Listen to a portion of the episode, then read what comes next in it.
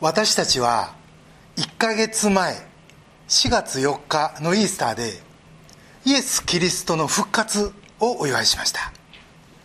復活されたイエスはそれから40日多くの弟子たちに現れその後天に帰られたと聖書にあります。今日はそのイースターからほぼ30日。まだイエスはこの世におられるタイミングということになります。そしてその間の出来事の一つが先ほど読んでいただきましたエマオの途上での弟子たちとの出会いでした。今日はその物語に触れつつ聖書とはそして先週お話をした御言葉に立つとはどういうことなのかを皆さんと振り返りたいと思います。聖書はキリストについての証の書だという人がいます。イエス・キリストは2000年前実在されました。先ほど皆さんでお読みした「使徒信条」ではポンテオ・ピラトのもとにとわざわざ言ってます。これはポンテオ・ピラトは間違いなく実在した政治家でイエスも歴史上の人物だということを強調するためにそんなふうに書かれているのだとも言われます。そしてこのイエスがこういうことをして最後は十字架にかかりでも復活して今も天にいて私たちのために祈ってくださるという事実は聖書を読んで僕たちは初めて知ることができるんです。さて先ほどお読みいただきましたヨハネの5章39節にはこうあります。あなた方は聖書の中に永遠の命があると思って聖書を調べています。その聖書は私について証しをしているものです。これはイエスの言葉です。がこの証は証人の証証拠の証。要は法廷で使われる法律用語。事実かそうでないかを立証するのがこの証です。イエスは聖書は私について立証してると言われるわけですがこの言葉が語られた時まだ新約はなかったので実質的にはこの聖書は旧約聖書のことを言ってます。あの旧約に書かれているのは私のことだとイエスは言われるんですね。ところが旧約聖書にイエスの名前は一回も出てきません。でも私について証ししてる。これはどういうことを言うんか。それは聖書というものはイエスを受け入れずに字面だけ調べて分かった気になってもイエスを受け入れないままじゃ読んだことにならない。ということを言ってるわけです。イエスは永遠の命の与え主。このイエスを受け入れることで本当の意味で聖書を読んだことになる。とおっしゃったわけです。それでは今日は3つのポイントで聖書とは何なのかそしてその聖書を読むとはどういうことなのか皆さんと共に考えたいと思います。一つ目のポイントは聖書は証の書ということ。つまり何かを証明するための書だということです。先ほどヨハネの5章39節に出てきたこの聖書は直接的には旧約のことだと言いました。これが証しをしているというのはどういうことかというとイエスという言葉は使われてないんだけどでも旧約も新約も内容自体がイエスを表してる掲示してるというのが聖書の主張です。ちょっと難しいんですがまず聖書は全体に救いの歴史だということです。神が人類を救う物語を歴史という形で表現してるんですね。旧約聖書はイスラエル人を救う内容。そして新約は教会を舞台にした救い。そしてこの2つともが歴史なんです。どういうことかというと旧約を見るとまず天地創造から始まってその後神は何回人類を救われたのかそんな歴史が描かれてます。そして新約になると今度はイエスが登場しそして最終的には僕らをイエスがお救いになる。でもそれは僕らが頑張って救った。じゃなく神という方が来られて僕たちを救ってくださった。だからこれは救いの歴史という形で神がご自身の存在を証明してる証ししてるということができます。イエスが聖書は私のことを証ししてるんだというのはそういうことなんですね。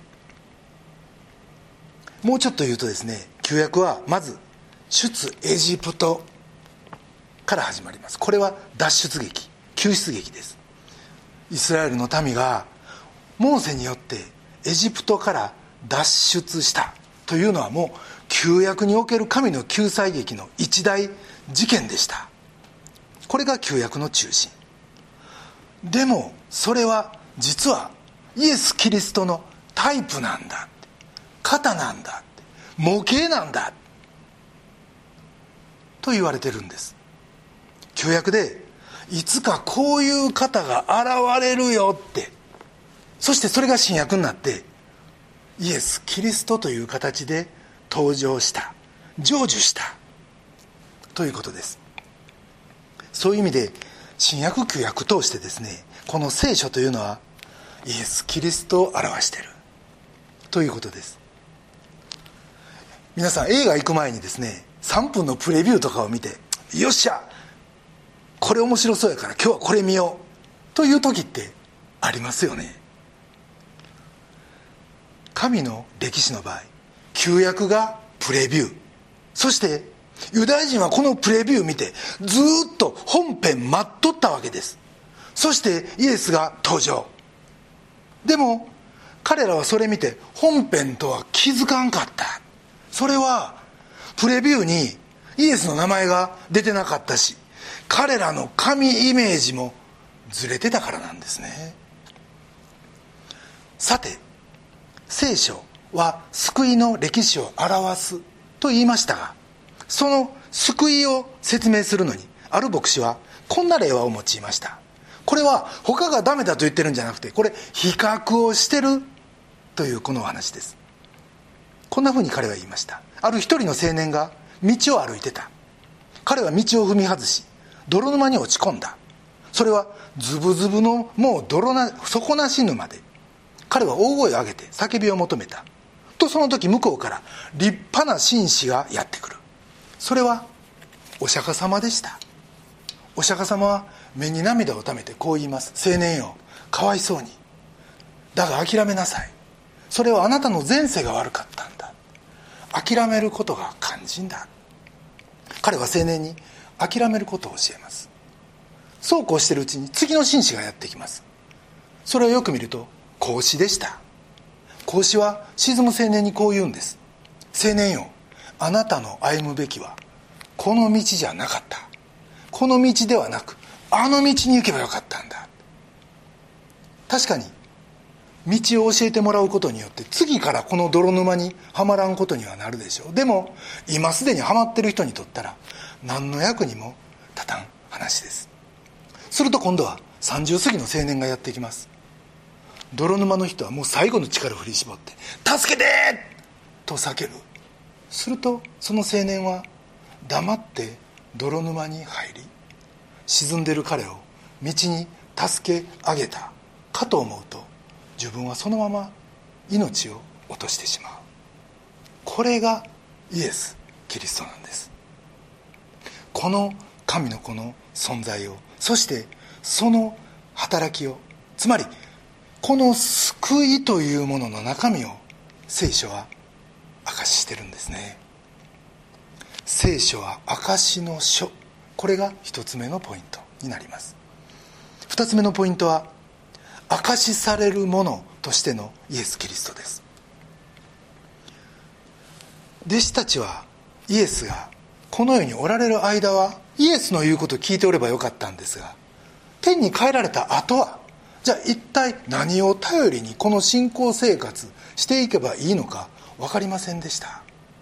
だから復活と昇天の間の40日というのは実はイエスが弟子たちに自分は復活したよという事実を伝えるだけではなくこれからはこの聖書をもとに生活していきなさいということを教えるためにあった時間だということができます。その一つが先ほど読んでいただきましたエマオの途上の2人の弟子に出会ったそのイエスの場面です。もう一度それをお読みします。ルカの24章の19節から。イエスが「どんなことですか?」と言われると2人は答えた。ナザレ人イエスのことです。この方は神と民全体の前で行いにも言葉にも力ある預言者でした。それなのに私たちの祭司長たちや議員たちはこの方を死刑にするために引き渡して十字架につけてしまいました。私たちはこの方こそイスラエルを解放する方だと望みをかけていました。実際こればかりではありません。このことがあって3日目になりますが仲間の女たちの何人かが私たちを驚かせました。彼女たちは朝早く墓に行きましたがイエスの体が見当たらず戻ってきました。そして自分たちは見つかいたちの幻を見た。彼らはイエス様が生きていると告げたというんです。それで仲間の何人かが墓に行ってみたのですがまさしく彼女たちの言った通りであの方は見つかりませんでした。今彼らが話してるその相手がイエスだとは彼らは全然気づきません。そして自分の先生が十字架にかかったというその23日前の話を出来事を彼は彼らは一生懸命その人にします。おいおいそれは俺のことやと。はイエスは言わずその話に入っていかれるんですね。そして2人をスーッと聖書の中に連れていくんです。25節から。そこでイエスは彼らに言われた。ああ愚かな者たち。心が鈍くて預言者たちの言った全てを信じられない者たち。キリストは必ずそのような苦しみを受けそれからその栄光に入るはずだったのではありませんか。それからイエスはモーセや全ての預言者たちから始めてご自分について聖書全体が書いてあることを彼らに解き明かされた。あの頃は旧約しかありませんから聖書というと創世紀の一章一節からマラキに至るまでの39巻。その全部を解いて聞かせた。ということなんですね。その時イエスはこう言われたんじゃないでしょうか。この聖書全体が言ってることがやがて救い主がおいでになるということ。そしてその救い主は人間の罪を負って十字架にかかられるということ。その十字架について死んだ救い主のことを自分の罪のためだった。と信じる者は全て救われる時が来る。それがこの聖書の言ってることだよと。復活は日曜の朝です。そしてこのエマオの出会いはその夕方。つまり復活初日のことです。イエスはこの後丸々39日地上に滞在されるわけでその39日間11弟子のところにもうガンガンに現れます。おそらくそこで語られた内容はもっと丁寧だったんじゃないかと思います。モーセは私のことを言ってるし詩篇のこの部分も私だよ預言者がこう言ってる。これも実は私のことなんだよ。ってつまり1500年かけて書かれた旧約聖書は全部私のことを言ってて私が全人類の救いを成し遂げそれを信じる者が永遠の命を得ることができる。それが今成就したんだ。とイエスは言われました。これがこの聖書は私のことを明かししてるとイエスの言われる意味なんですね。今日のメッセージは硬いです。でもこれが聖書の中心メッセージ。もうコア中のコア。これなしにキリスト教は語れないんです。皆さんイエスは復活された後旧約聖書に書かれていることは全部私が成就した。だから聖書を読みなさい。この中に私が隠れてるから。とただそのことだけを伝えに来たのではありませんでした。皆さんマタイの26章よくご存知。だと思います。今は開きませんが。ペテロが剣を持ってイエスを捕らえに来た。ローマ兵に切りかかる場面がありますよね。ペテロは手元が狂って頭を本来真っ二つにするつもりが右耳だけを切り落としてしまいます。するとイエスはその耳を癒しつつ自分は十字架にかかることによってこの聖書の本当の権威を確立しようとしてるんだから剣はしまえと言われます。イエスは聖書に生きて働く力を与えるためにご自分の命を捨てられた。それゆえに皆さん聖書には力があるんですよ。私はこの聖書に命かけるんだって。イエスは言われます。そして遺書としてこの聖書を残されました。ヘブル人の手紙には聖書は遺言書だと書かれてます。それは死んで初めて効力発揮するのが遺言書やからです。ヘブルの9章17節にこうあります。遺言は人が死んだ時初めて有効になるのであって預言者が生きている間には決して効力を持ちませんと。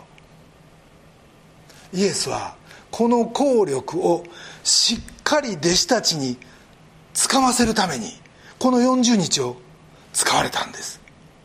全ての弟子たちに自分が命を懸けて成就したこの聖書この神の言葉を掴んでほしいって。私はこの旧約の予言通りに死にそして十字架についた。だからこの契約は有効になったって。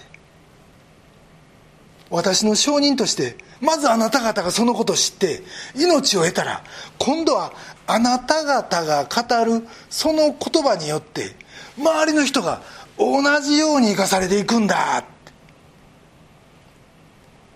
そのことを確信してイエスはこの聖書を遺言のように残されたんです。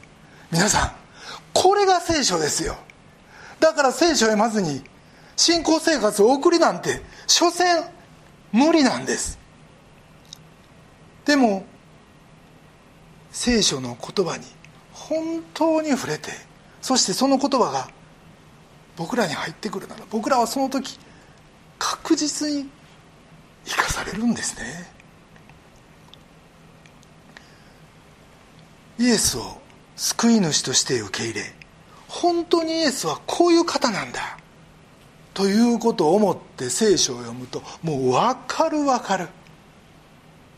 このようにこの聖書の中からイエスは語ろうとしておられます。そしてその声を聞いたら僕らの生涯は変えられていくんです。さっき映画の話をしました。聖書は未来のことも実は語ってます。旧約は新約のプレビューと言いましたけれども実は旧新約は揃って歴史のプレビューなんですね。主人公は新約にはもう登場されました。そしてこの先のこともここでは語られました。確かに難解なこともある。でも言ってみればもうネタ公開ですよ。映画やったらもうこれで台無しです。でも聖書は違うんですね。それゆえに僕らはここから力をいただくことができる。ここから先はこうなんだよって。だからあなたは今ここで起こってることだけでしょげなくていいよって。シナリオライターがそう教えてくれてるんです。でも僕らの人生どうですか？なんと望みのない。打ちひしがれることの多い人生か。と思います？僕らは本当に弱い。僕らは血の塵やった。と聖書に書かれてるからです。でも神は僕らのこの想像された時のことを知ってます。問題はその過去に生きるかそれともイエスと共にある現在と未来に生きるかということです。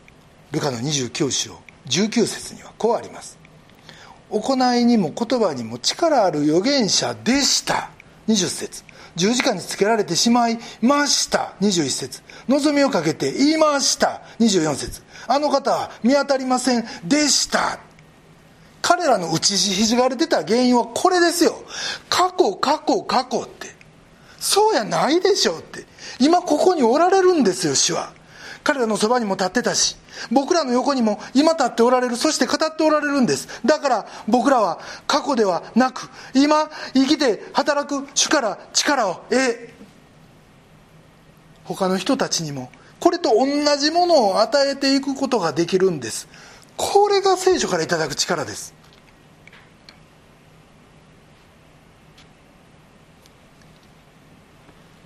イエスを受け入れる時。そしてその方の前で僕らが謙遜になる時謙遜になって砕かれる時砕かれ続ける時そしてこの聖書に自分を預ける時奇跡が起こるんです。証しされるものとしてのイエス・キリスト。2つ目のポイントです。3つ目のポイントそれは証の媒体師としての精霊。このことを簡単にお話して終わりたいと思います。イエスご自身による旧約の解き明かしの後弟子たちの弟子たちの反応はどうやったんでしょう？28節から。彼らは目的の村近くに来たがイエスはもっと先まで行くような様子であった。彼らが一緒にお泊まりください。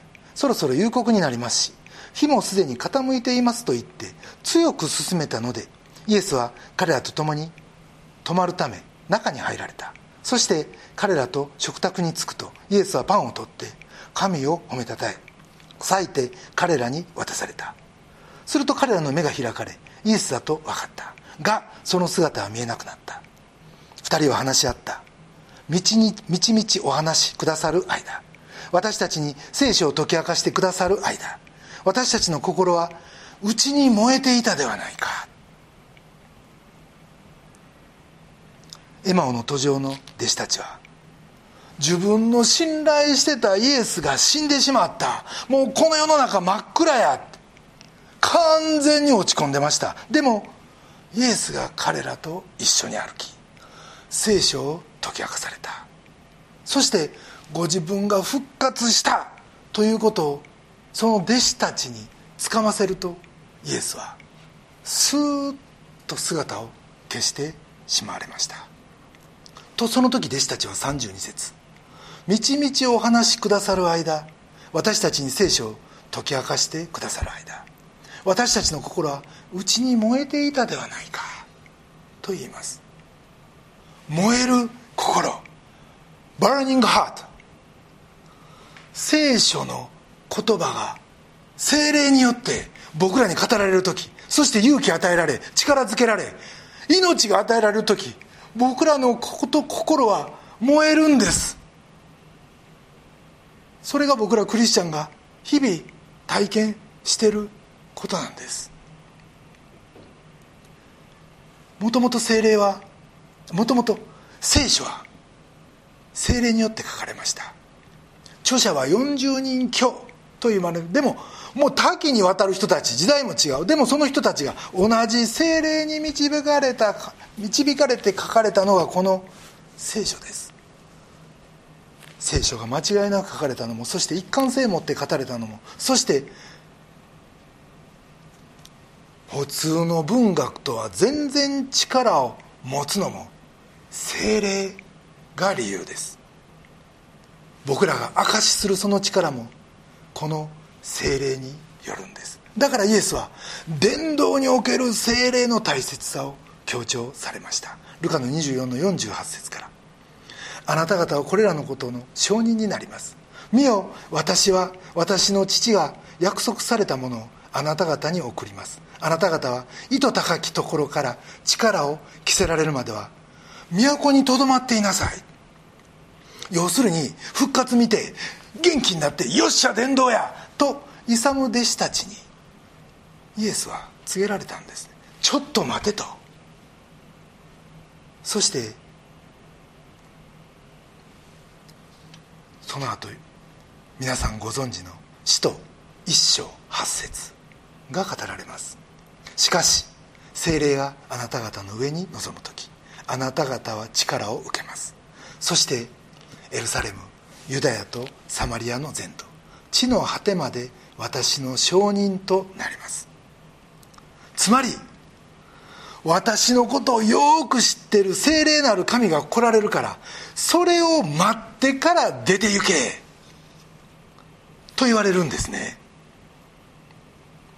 聖書のスタートは聖霊でした。そしてそれを読む僕らに感動を与えるのも聖霊。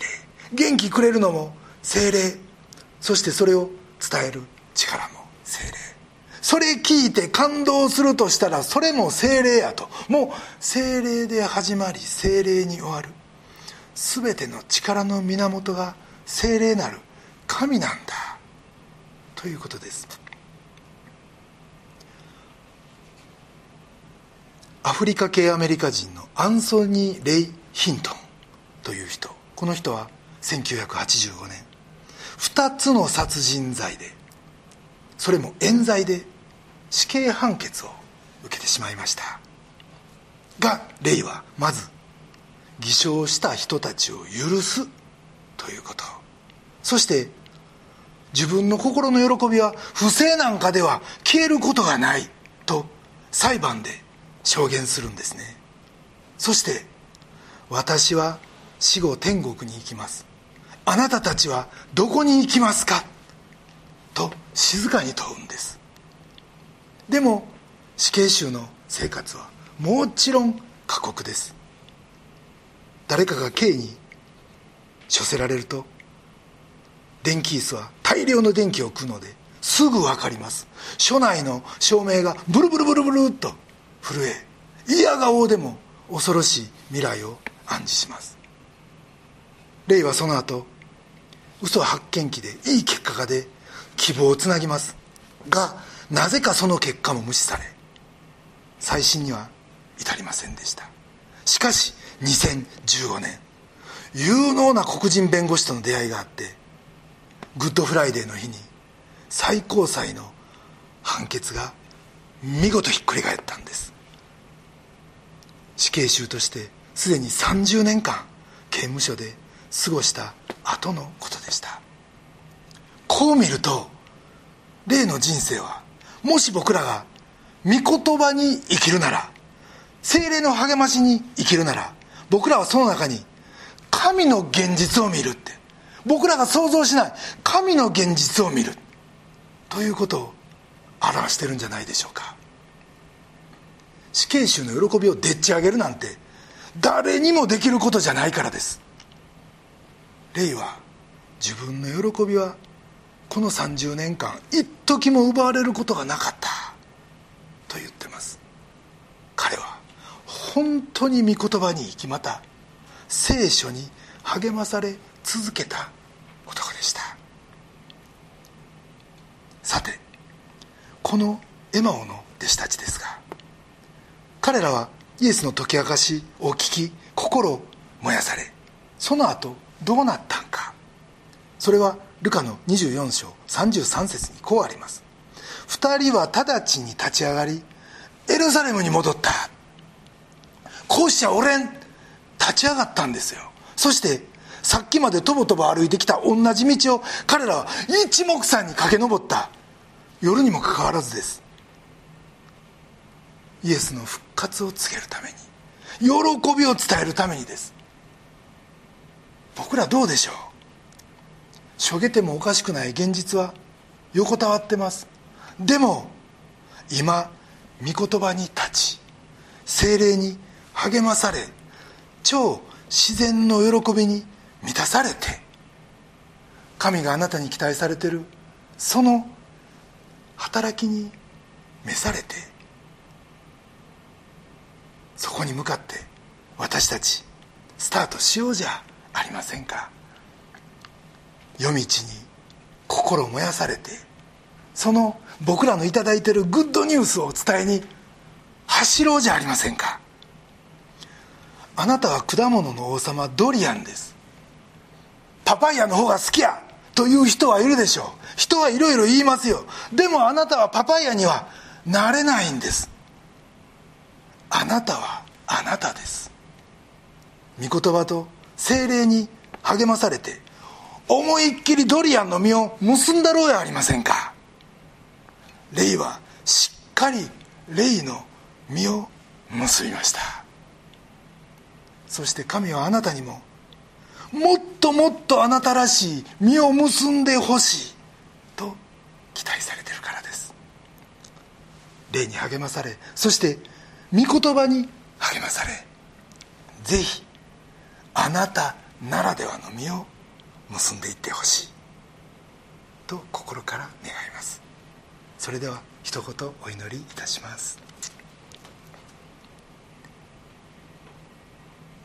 ご在天の父なる神様尊き皆をあがめ心より賛美いたします私たちの現実は本当に厳しくまた誰も分かってくれんと嘆きたいことしばしばですでもあなたは土から作られたこの弱い私をご存知です。そしてこんな私を通してあなたの栄光を表そうとしておられます。どうぞ私たちが御言葉に立ちまた精霊に励まされますように。そしてその時こそあなたから生きて働く絶大な力をいただくことができる。今日そのことを教えられ感謝します。どうかあなたを信じ奪われることのないあなたの力に燃やされてバーニングハートしてあなたの栄光を表せるように私たちを励まし強めてください。今日初めて福音を聞かれる方がおられるでしょうか。どうぞイエスを救い主と信じ十字架を我が罪のためと受け入れるならもうその瞬間神の子とされる永遠の命をいただけると。そのお約束通りその方も主イエスを受け入れ今日からここから精霊の助けの中喜びの人生をスタートすることができますように。どうぞお導きください。尊き私たちの救い主主イエス・キリストのお名前によってお祈りします。アーメン。